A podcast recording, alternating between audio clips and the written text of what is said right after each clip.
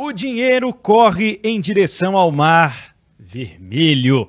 Esse é o caminho que grandes craques como Cristiano Ronaldo, Engolo Kanté, Karim Benzema estão tomando aí no final das suas carreiras. Como a Arábia Saudita tem feito para atrair esses grandes nomes para o seu campeonato na tentativa, né, de fazer crescer o futebol no país? É o que a gente discute hoje no Rotas da Bola. Tudo sobre futebol internacional. Rotas da Bola. Fala aí, seja bem-vindo, seja bem-vinda. Bom dia, boa tarde, boa noite, seja lá qual for a hora que você está acompanhando o nosso podcast e videocast. Esse é o Rotas da Bola, podcast de futebol internacional aqui de O Tempo Esportes. Eu sou o Pedro Abílio e comigo para falar sobre o futebol árabe, como sempre, nosso editor O Tempo Esportes, Fred Jota. Tudo bem, Fred? Tudo bem, Pedro. Tá mudando o mapa do futebol ou é só uma firula? Já chegou algum petrodólar aí, ô? Deixa eu ver no meu bolso aqui. Dá uma olhadinha aí. Não, ainda não, ainda, ainda não. não. Mas tem gente aqui que pode explicar pra gente se chegou no bolso, hein? É a verdade. Hoje a gente tem o prazer de receber também no Rotas da Bola o repórter Fred Teixeira, aqui do nosso time de O Tempo Esportes, que está trabalhando no material especial nas nossas plataformas sobre o futebol do mundo árabe. Como é que isso tem acontecido, essa emergência, né? E como tem feito também os seus investimentos o mundo árabe para atrair grandes jogadores. Tudo bem, Teixeira? Seja bem-vindo. Valeu, tudo bem, Pedro? Tudo bem, Jota? É um prazer estar aqui. Realmente, no meu bolso ainda não pintou, não. Mas no bolso de muita gente grande aí já pintou e vai continuar pintando em quantidade inesgotável. O mundo árabe realmente está disposto a abrir os cofres para transformar a Liga Árabe entre as dez maiores do mundo. E não duvidem que lá dinheiro não falta. Acho que a gente pode começar, né, Freds, falando sobre o contexto geral e historicamente, né? A Arábia Saudita está investindo no futebol e não é de hoje que isso acontece, né? Tem muito jogador brasileiro que já ficou rico no Oriente Médio, principalmente na Arábia Saudita nesse período, né? Exatamente. Já é, é uma história até um pouco antiga, uma relação do futebol brasileiro com a Arábia Saudita treinadores que já passaram por lá, Tele Santana, Zagallo, jogadores como Rivelino. O Rivelino ele sai do, ele sai do Corinthians, vai para o Fluminense e vai jogar na Arábia Saudita lá no início dos anos 80. Já é uma relação antiga, é, inclusive o país tem uma relação é, é de trabalho também. A Arábia levava muitos trabalhadores brasileiros, época de construção, engenharia e que isso acaba, acabava criando um núcleo brasileiro. Uma outra época, um outro momento, esse mercado baixa poeira por um tempo, é, é um fato isolado alguns jogadores irem para a Arábia Saudita, e de repente tem um início de um outro boom. Começa a ter nomes que, por mais que estejam em fim de carreira, são nomes que carregam um peso colossal. O Cristiano Ronaldo vai jogar lá, atrai os olhos de uma outra forma. O Benzema vai para lá. Opa, o Benzema foi o, o bola de o balão de ouro quando mesmo? Anteontem. E aí isso começa a dar uma, um, uma cara diferente. E tem brasileiro nesse processo. Não um brasileiro do tamanho do Cristiano Ronaldo, um brasileiro do tamanho do Benzema. É, o Fred está aqui, ele vai falar também o motivo pelo, pelo fato de essa grana estar tá concentrada em algum espaço. Quando a gente fala da Liga da Arábia Saudita, a gente não está falando de todos os clubes, acho que isso é interessantíssimo. Acho que é, é um momento de uma possibilidade de descentralização, mas eu vejo muito mais como, no momento, como um Eldorado à parte. Nós vamos falar também sobre Eldorado esses, alguns Eldorados da bola que já rolaram e que também atraíram alguns jogadores depois tiveram pouco efeito. Mas o que eu fico pensando agora é o seguinte: no momento em que o Mundial de Clubes começa a ter uma visibilidade maior, vai ter uma quantidade grande de clubes, um formato de Copa do Mundo, a tentativa já de ter, já, já rolou campeonato na região. A tentativa dos clubes de levar o seu nome mundialmente falando, começa a ter uma força de descentralização, de beleza, o Al Ittihad, o Al Nasser, o Al Hilal, esses times podem sim ser campeões do mundo. Um, um cenário, na minha opinião, já pensando lá para frente, um cenário irreal até pouco tempo. Até pouco tempo, pouco tempo mesmo. Até pouco tempo não tinha nem time da Ásia jogando mundial, né? Que depois a FIFA né, equiparou.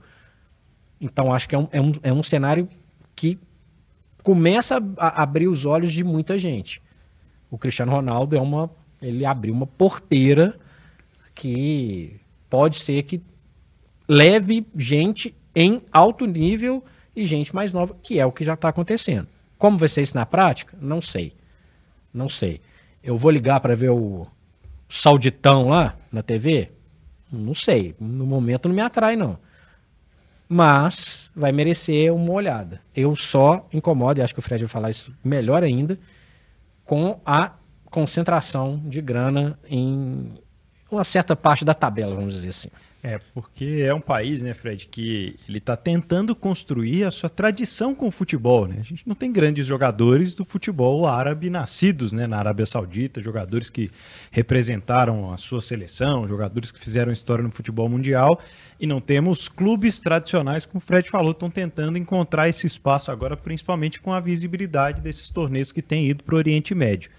E a impressão que fica é que realmente são as pessoas do país, muitas delas até com ligações familiares e clubes diferentes, né, que se aproveitam das heranças do alto poder financeiro para poder fazer do futebol um investimento, porque no objetivo final existe, né, a sensação de que limpa-se uma imagem de um país que deve em questão de direitos humanos, que tem toda uma, uma situação social né, a ser debatida, mas acima disso tem é, é, essa circunstância pontual, né?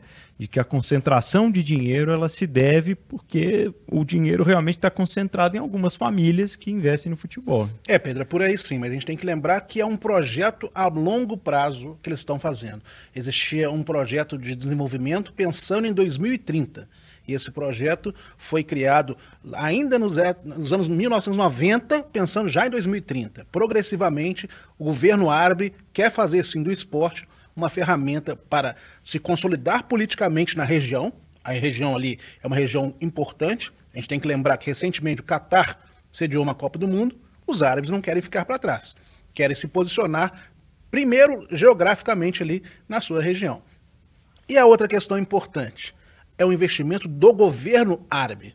Não é só das famílias. O governo árabe, pelo meio do fundo de investimento, ele estatizou os quatro principais clubes do país. E vai investir, eles não falam em números, mas diga-se que chega por volta de 20 bilhões de reais nesses quatro clubes para trazer grandes nomes para gerar essa, esse efeito de chamar a visibilidade para o campeonato árabe.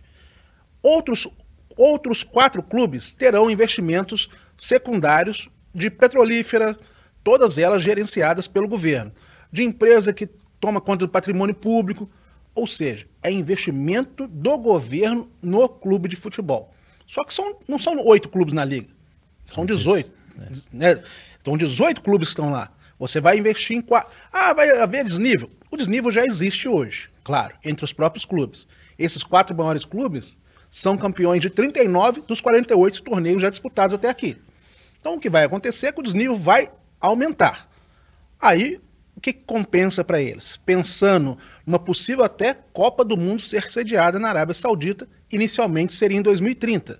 Só que existem toda uma série de conchavos internacionais. Os árabes estão dispostos a fazer todo esse investimento para colocar o campeonato deles em evidência, atrair a visibilidade, inclusive da mídia, o campeonato árabe não era transmitido. A partir do momento que o Cristiano Ronaldo foi, começou a haver transmissão e agora já está sendo negociado. Os números estão todos secretos, todos sigilosos, mas a princípio para 135 países do mundo. Como é que uma mudança rapidamente pode ter um efeito gigantesco, um efeito em cadeia que vai acontecer em relação ao campeonato árabe. Então pode se acostumar que é bem provável que nessas plataformas você tenha, assim, no ano que vem, com mais frequência, não só jogos do Al-Nassr, mas jogos do Campeonato Árabe como um todo, com essas feras, esses craques chegando para o campeonato local. E essa corrida, o Jota, sobre é, o futebol a nível internacional, ela passa também por clubes do futebol europeu, né? Com a compra do PSG por, pelo grupo Qatari, já há essa movimentação do Newcastle, né, na Inglaterra, para uh, o futebol, para o mundo árabe. E a gente tem hoje essa sensação de que isso não vai parar por aí, né? De que a, a intenção, além de investir no próprio país, é de chegar aos outros lugares do, do planeta futebol também. Né? Lembrando que o Newcastle na temporada passada usou uma camisa reserva que era verde e branca, inclusive em alusão às cores da bandeira da Arábia Saudita. E quem comprou o Newcastle? O, o fundo de investimento do governo saudita, que é o mesmo que agora está investindo os bilhões nos quatro principais clubes do país. Não é por acaso. Al Nasser, Al Ittihad, Al Hilal e Al Ali. Al Ali, exato. Que foi, inclusive, a gente tem que lembrar, recentemente tivemos um clube árabe na final do Mundial de Clubes. Desbancando, inclusive, quem? O Flamengo. Flamengo. É? Então a gente tem que entender que é um processo que vem sendo criado, gerenciado por eles aos poucos, mas que está dando resultado.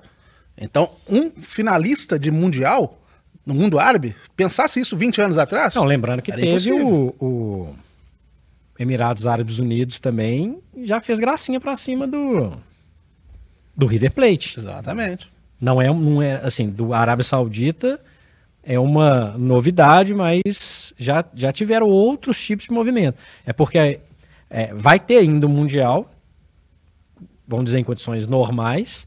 O campeão asiático não é nenhum time da Arábia Saudita, é um japonês, mas a Arábia Saudita vai sediar automaticamente tem um representante local. Então, já é um sonho aí para alguma coisa é, nesse sentido.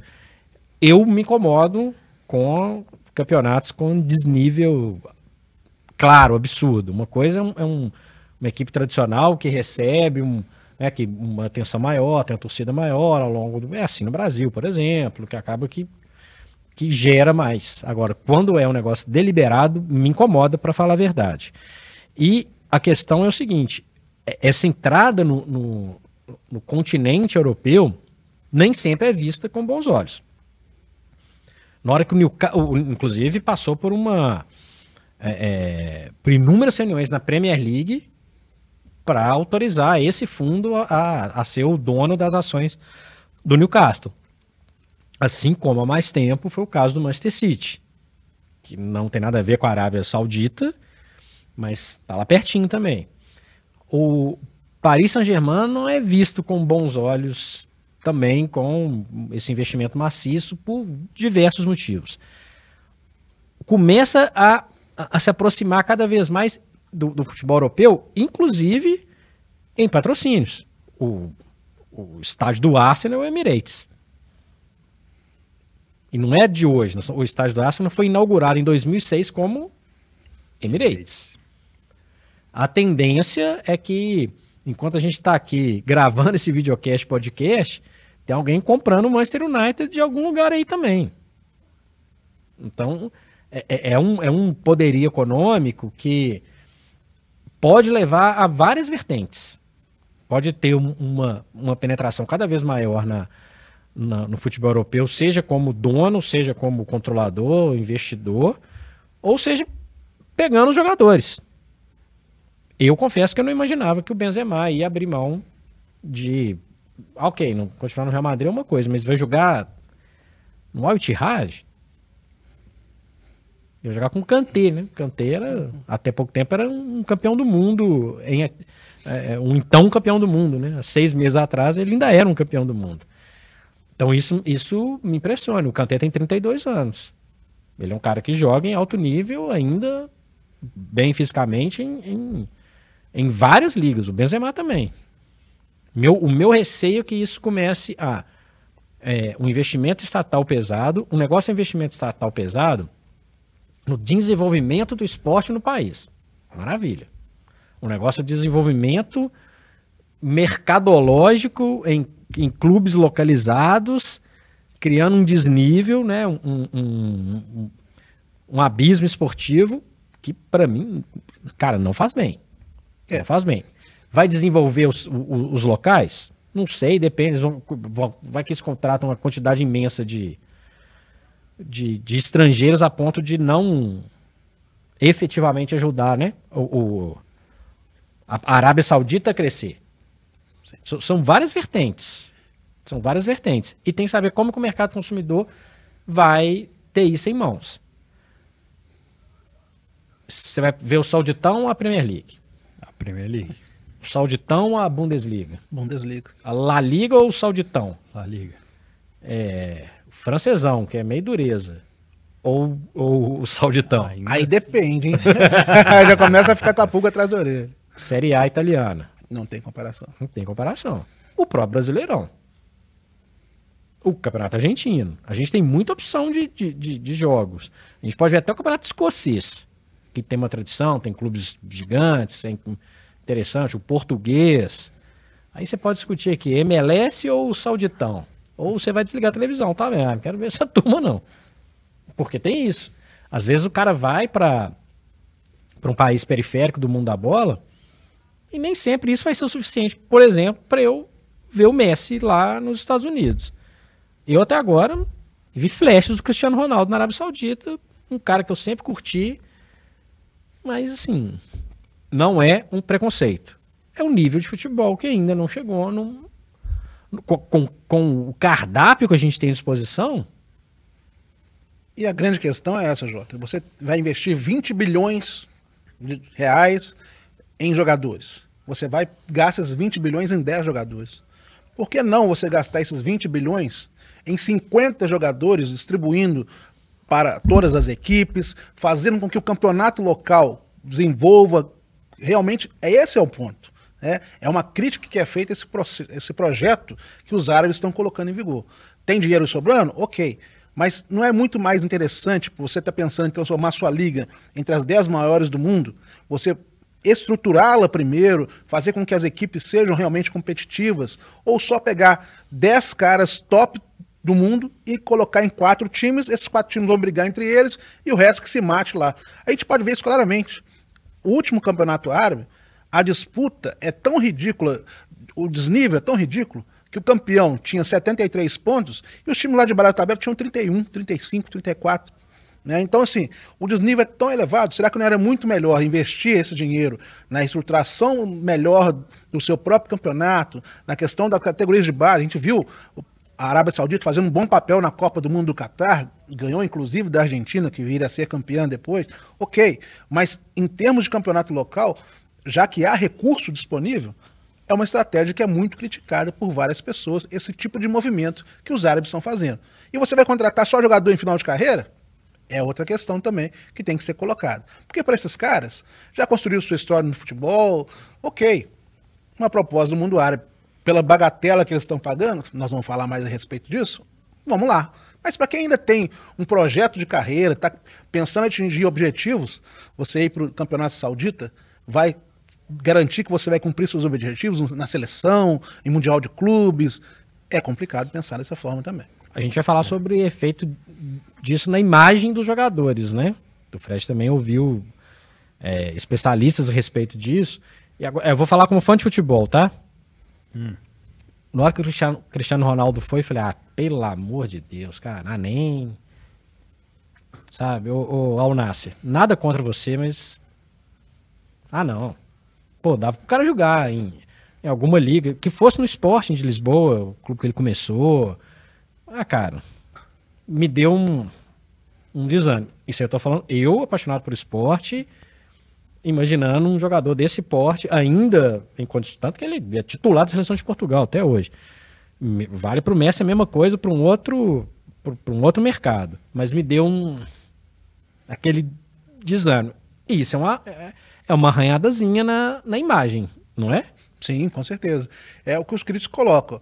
E ainda, além do que, muitos desses jogadores têm papel, a gente sabe da importância do Cristiano Ronaldo, do Messi, um lado social. São engajados em campanhas da ONU, são engajados em campanhas que defendem os direitos humanos. E aí você vai para um clube de um país onde isso é um grande problema. Nós temos que lembrar que até outro dia, mulheres na Arábia não podiam nem dirigir, nem estar nos estádios. Essa foi uma reforma que foi implementada recentemente no país, exatamente pensando nesse projeto 2030. Como é que você faz uma Copa do Mundo se mulher não pode ir no estádio? É, é, é incompatível. Né? Isso, então, são pequenos direitos que as mulheres foram conquistando nesses últimos anos, mas não existia nada disso. Então, você pega um, um jogador desse que vai e aceita uma proposta no mercado desse, automaticamente tem um efeito negativo na sua imagem. Mas uma coisa é o Cristiano Ronaldo fazer isso agora, na reta final da carreira dele. O que ele já tinha que conquistar, ele já conquistou, ok. Mas que mancha a imagem, não há dúvida. Só que para ele, ele vai se importar com isso agora? Ao que parece, ao que ele está mostrando, não. Mas um jogador de 25 anos, 24 anos, está começando agora deslumbrando na sua seleção do seu país, conquistando títulos, ele vai ter essa mesma questão? Ele não vai pensar, pelo menos, peraí, se eu for para a Arábia Saudita, qual será o efeito disso na minha imagem enquanto jogador, enquanto atleta, enquanto influenciador, enquanto exemplo para uma geração de fãs do meu país? Tudo isso tem um peso. Pelo contrário, né? Ele se associa àquela imagem para fazer propaganda, para lucrar de outras formas também, que não só com o futebol, desde que ele vai para a Arábia Saudita que tinha esse projeto né, de receber a Copa do Mundo de 2030. Fala-se na imprensa na Europa que aquela candidatura multicontinental né, de Portugal, Espanha e Marrocos ganhou mais força, então parece que esse sonho vai ser adiado, mas ainda assim tem essa, essa chance muito grande de em breve a gente ver uma Copa na Arábia Saudita. O sonho vai ser adiado, mas tudo planejado. O que está por trás dos mercados? A gente está produzindo essa matéria, conversando com muita gente. Já existe uma espécie de um acordo de cavalheiros, né? se a gente pode dizer assim. A Arábia apoia maciçamente a candidatura de Marrocos em 2030 e automaticamente todos os países do continente africano apoiam a candidatura da Arábia Saudita em 2034 ou 2040, 2038, desculpa. Então, é todo um processo. Se você vê que o cenário não é favorável naquele momento, você joga com aquele cenário. E quando falo joga, é joga financiando aquele cenário. Então, mais uma vez, a influência do dinheiro da Arábia vai fazer-se presente também, talvez, na escolha de Marrocos ou não como sede da Copa 2030, para um posterior acordo. Que você tem que saber que para uma escolha de, de sede de Copa, você precisa do voto das federações. E se você tem todas as federações do continente europeu e provavelmente a maioria do continente asiático, isso tem um peso também muito grande na hora da decisão de uma possível Copa na Arábia Saudita depois. São mais de 50 países na África. É. Para começar a conversa. A UEFA tem mais de 50. Acabou. É resolvido. Está resolvido. Eu, se quiser, eu não tenho nada a ver com a Arábia nesse momento, mas eu gostaria que a final de 2030 fosse no centenário de Montevidéu, um debate para outro dia. É, 100 anos né, de, de Copa do Mundo, tudo indica não deve ser. Bom, é, sobre esse efeito Cristiano Ronaldo que a gente falou há pouco do lado é, individual, né, sobre a imagem dele e etc. A tendência, Fred, você já falou aqui, é que esse investimento ele seja para poucos, né, para poucos times, para poucos jogadores. Não é um desenvolvimento que vai acontecer, tem acontecido, mas com um investimento muito menor do que trazer esses grandes craques. Tem um levantamento que mostra que o Cristiano Ronaldo recebe 80% da folha do, do Al Nasser. Mais de 400 milhões anuais né, que, que recebe o Cristiano Ronaldo para jogar na Arábia Saudita. Vai chegar um momento, e a gente até tocou nesse ponto no comentário do Fred há pouco, que a Arábia Saudita vai começar a ameaçar grandes clubes para essas situações com jogadores mais jovens, não? Certamente, certamente. Assim, é, o Cristiano Ronaldo realmente estava precisando dessa grana, ele decidiu ir para lá.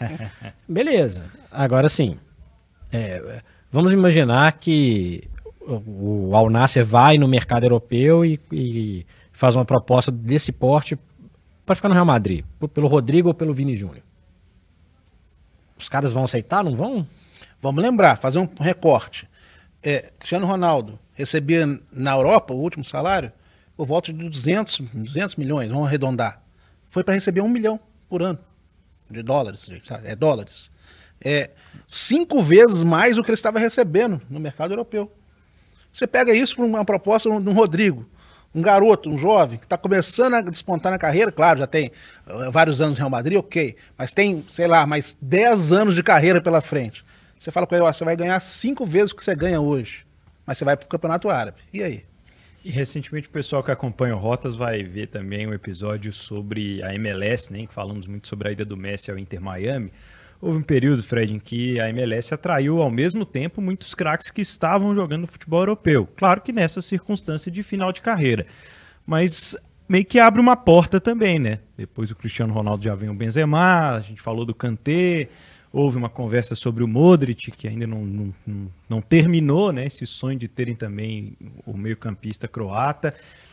Fica essa essa ideia, né, de que parece que os jogadores uns, uns vão atraindo aos outros nisso também, né? Porque o cara vai gostar de jogar na liga que tem o Benzema, que tem o Cristiano Ronaldo, que tem o Kanté, que tem o, o, o Koulibaly, que tem o Mendy.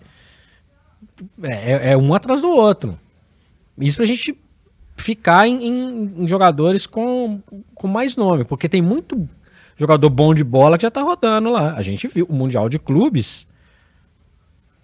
O Mundial de Clubes mostrou que não tinha Cristiano Ronaldo em campo, não tinha Benzema, mas o representante saudita tinha jogador bom de bola. O Cuejar fez uma, um baita mundial.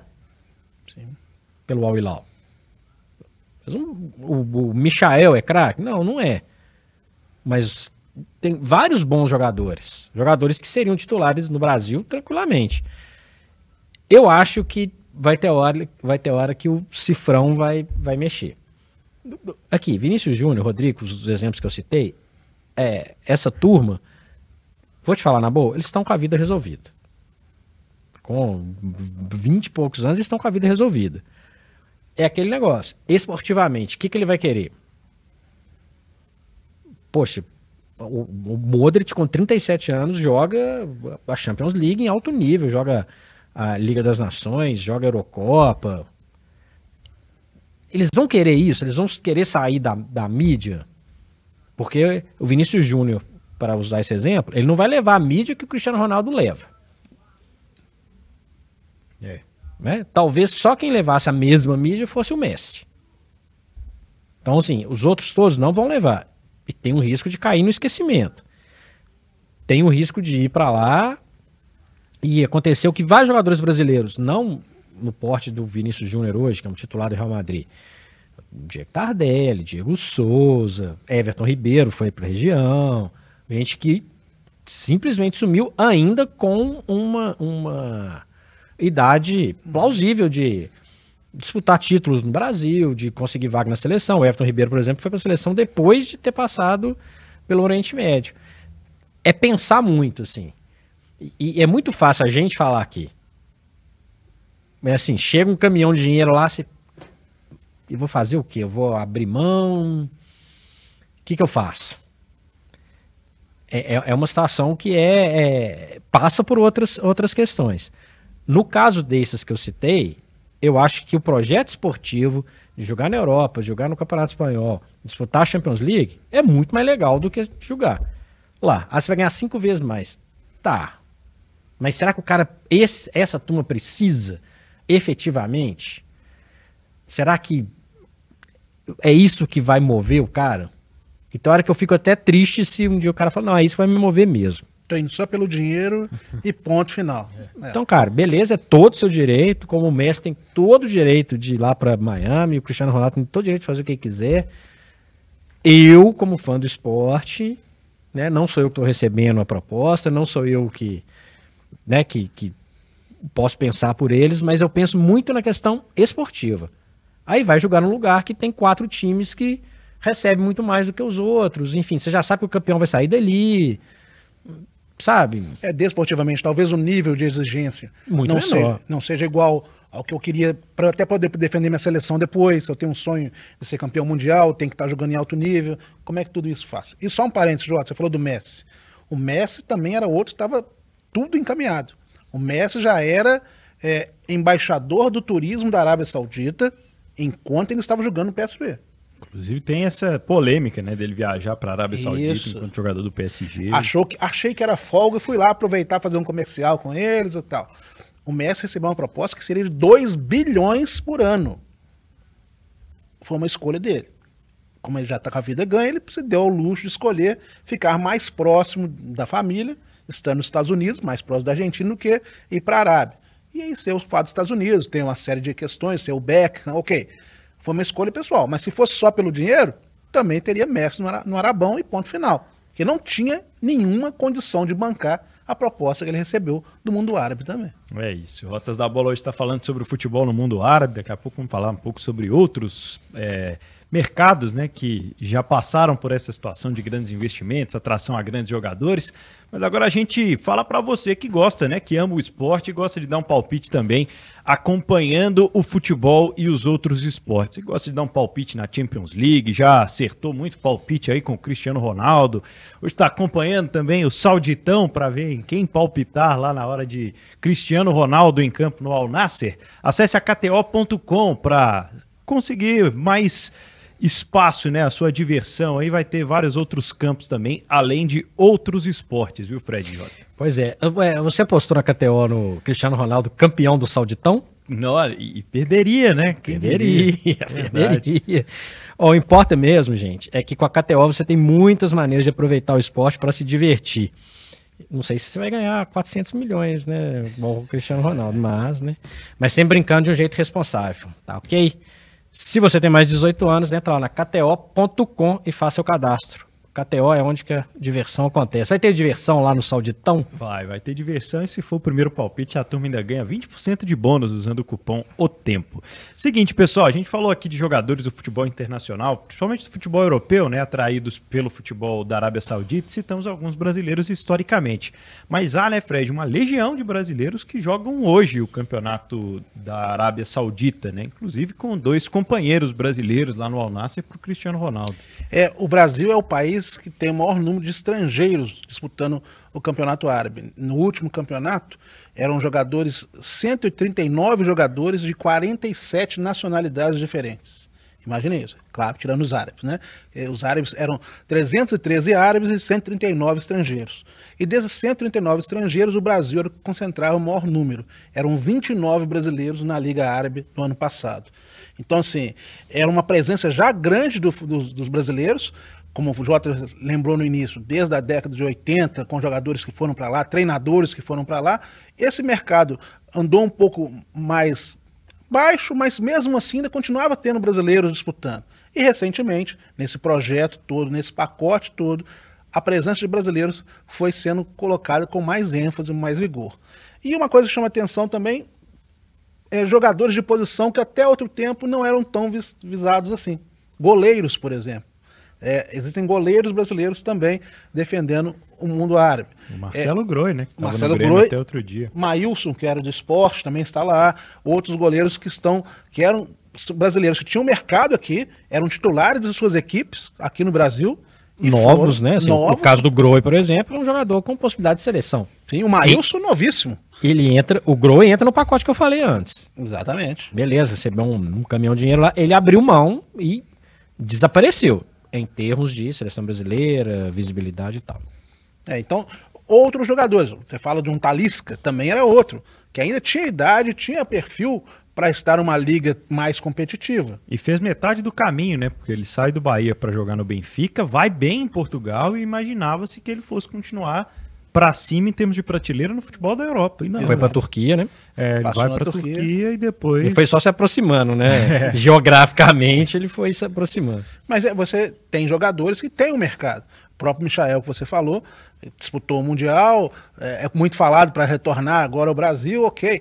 Mas são jogadores que a gente vê que existem várias faixas. Você vê entre as 29 que disputaram o último campeonato árabe, tinha jogadores que são desconhecidos. Jogadores que saíram aqui do interior de São Paulo, nem fizeram nenhum time grande no futebol brasileiro e já foram buscar sorte no mundo árabe.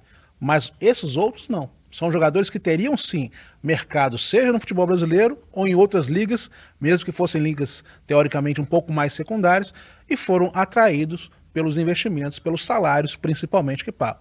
Mas é como a gente está citando: você deixa de estar na vitrine, pelo menos por enquanto.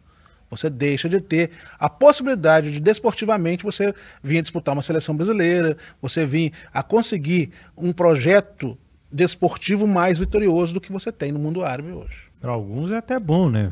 O caso do Luiz Gustavo, que joga no Al Nassr, por exemplo, ficou muito manchado pela história que ele teve com a seleção brasileira, jogou muito tempo no futebol da Alemanha e hoje vive tranquilamente no, no Al Nassr. É um outro perfil de carreira. Né? Ele jogou na França também, É. tava, é, ele não estava em evidência. Já é um outro perfil de carreira. O Grohe é um outro caso. Ele era um, ele era um candidato a uma seleção brasileira quando ele sai. E é engraçado, né? Porque às vezes a Arábia Saudita vai sediar a Copa e tirou vários jogadores, perfil do Grohe, por exemplo, que não vão estar numa Copa do Mundo na, na Arábia. Enfraquecendo as outras seleções. E é verdade. Cara, tá fora do holofote. Esses caras estão fora do holofote. E tecnicamente também não são tão exigidos mais, né? Claro que Tá não. havendo um declínio aí. Claro que não. E isso vale, inclusive, um outro assunto que a gente vai falar, de outros Eldorados do futebol. Às vezes, não, vou- o cara passou um tempo lá na Arábia, lá, vamos trazer. Chega aqui, hum, rapaz. É. Há exceções? Sim, mas é- a exigência é outra. Entrevista qualquer um, já, os caras falam. O Everton Ribeiro, que eu citei aqui, ele fala. Tipo de treino, menos torcida, é outra onda. É, outra onda. E acho que isso perde muito também a, a, a questão esportiva do jogador, não só a vitrine. Fred, explica essa história pra gente aí de Eldorado. Por que Eldorado e, e quais são os outros Eldorados aí do- da história do futebol? Pois é, o Eldorado mais famoso, histórico, lendário, é o El Dorado, colombiano, final da década de 40. Que, que aconteceu lá? Teve uma dissidência entre a Liga, a de maior, e a Federação Colombiana. Então, a de maior era uma liga pirata. O que, que a turma fez? Ah, é? Beleza, é pirata? Vou investir nessa turma, vou trazer jogadores de peso, porque vou atrair eles com dinheirão, não preciso de pagar uma série de coisas, vamos fazer um campeonato com jogadores relevantes. É do nível de Stefano. Tirou o de Stefano do futebol da Argentina. A Argentina passava por um período de greve no seu, entre os seus futebolistas, o que facilitou também. Pederneira, um jogador histórico do River Plate. O Heleno de Freitas jogou na, na, na Liga Pirata aí. O Tim, que é um, um- um jogador e técnico histórico brasileiro. Tinha jogador inglês, tinha jogador húngaro. Fora vários, paraguaios, chilenos, etc. Quando a federação percebe, opa, peraí, peraí, peraí, vamos, vamos, vamos resolver esse negócio aqui. Então, no início da década de 50, eles fazem um acordo, ok, a liga está Regularizado. tá regularizada, ela mesma, ela para Comebol, para FIFA, etc. E tinha um prazo para devolver os jogadores para os seus clubes de origem.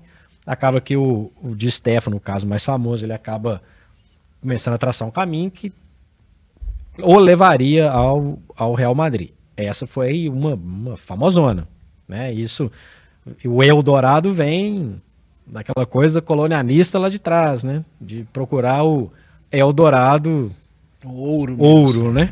Na, na América do Sul.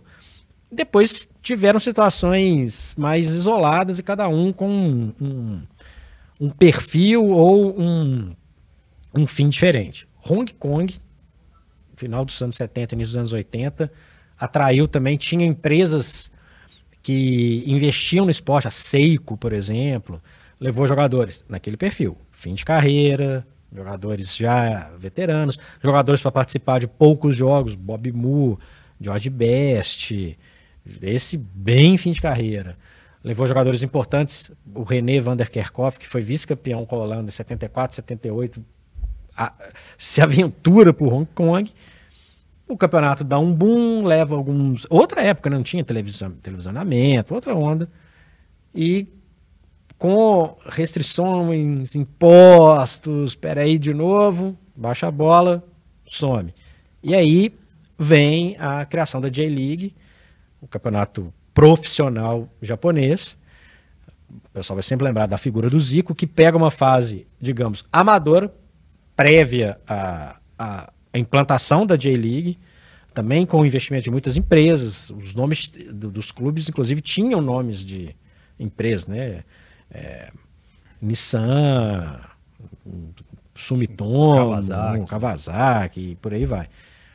E aí leva alguns jogadores, alguns ainda em uma fase interessante, o Lineker, por exemplo, que vai para lá no início dos anos 90, joga é artilheiro da Copa de 86, semifinalista em 90 e no ensino dos anos 90 já estava no futebol japonês, atrai inúmeros brasileiros, Dunga, César Sampaio, Zinho, jogadores que ou jogar ou iriam jogar ou já tiveram jogado uma Copa do Mundo.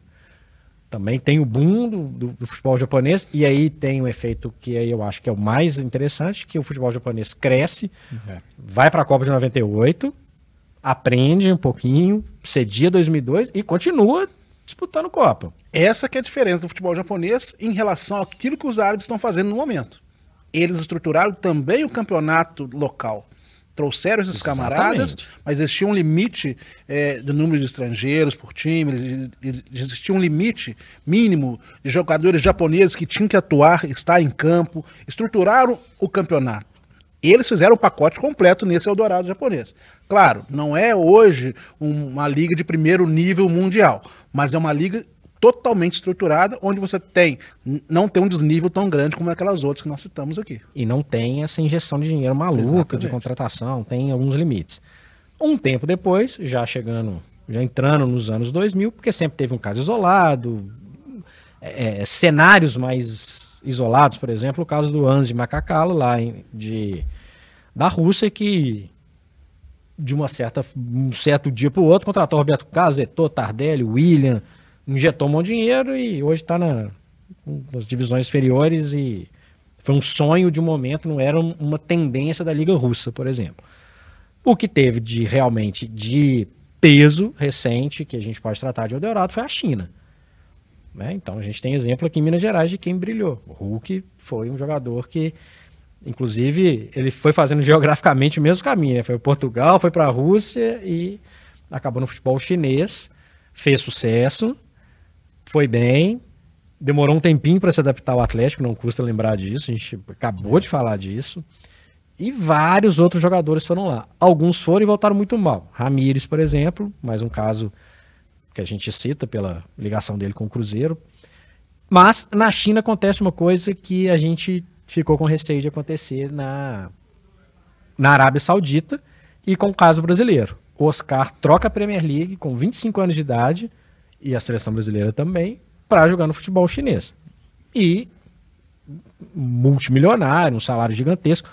Isso aí a gente está falando de 2016, 2017, 2018. É o pico dessa, desse investimento chinês que levou também o Tardelli, levou o Cuca como treinador, levou o Filipão, levou muita gente para lá. Depois começa a dar uma equilibrada, vem o período da pandemia, tem um certo limite de investimentos que pode ser feito e a poeira baixa. E a poeira baixa. Só que ao contrário do da J-League, que é um caso perfeito de entendimento esportivo, a liga chinesa né, leva também vários jogadores em fim de carreira, pouco interessado, Tevez, Drogba, enfim, não funciona, os jogadores começam a sair e a China a China vai para a próxima Copa do Mundo, ou que acho que todo mundo vai jogar as próximas Copas, com a quantidade de país, mas a China ela não entra no, no cenário. Não teve o Como mero figurante, geralmente, nas Copas do Mundo, inclusive. Então, esses são alguns exemplos de investimentos que aconteceram com diversos efeitos. É isso, pessoal. A gente está fechando aqui mais um episódio do Rotas da Bola, hoje falando sobre os Eldorados aí do futebol e principalmente sobre o futebol da Arábia Saudita.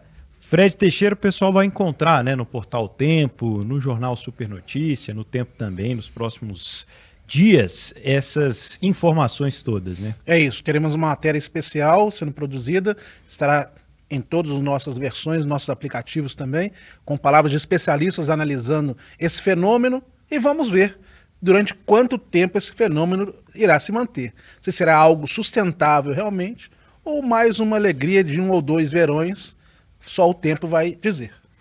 É isso. Um abraço, sempre bem-vindo, viu, Teixeira? Tamo junto, pode contar comigo. Fred J. Eu sou o Pedro Abílio. Fred J comigo. Este foi o Rotas da Bola, videocast, podcast, que pode ser acompanhado, como o Pedro falou, no Portal Tempo. Vai ter uma matéria especial para a gente acompanhar também um pouco mais disso que a gente falou. Você pode escutar o podcast no seu agregador preferido. Você pode entrar lá em tempo.com.br esportes e ver o videocast. E hoje com essa colaboração especialíssima de Frederico Teixeira. Seja muito bem-vindo, teremos muitas histórias bacanas para contar por aqui no Rotas da Bola. Presença ilustre, hein? Presença ilustre aqui no, no Rotas da Bola. Até a próxima, um abraço.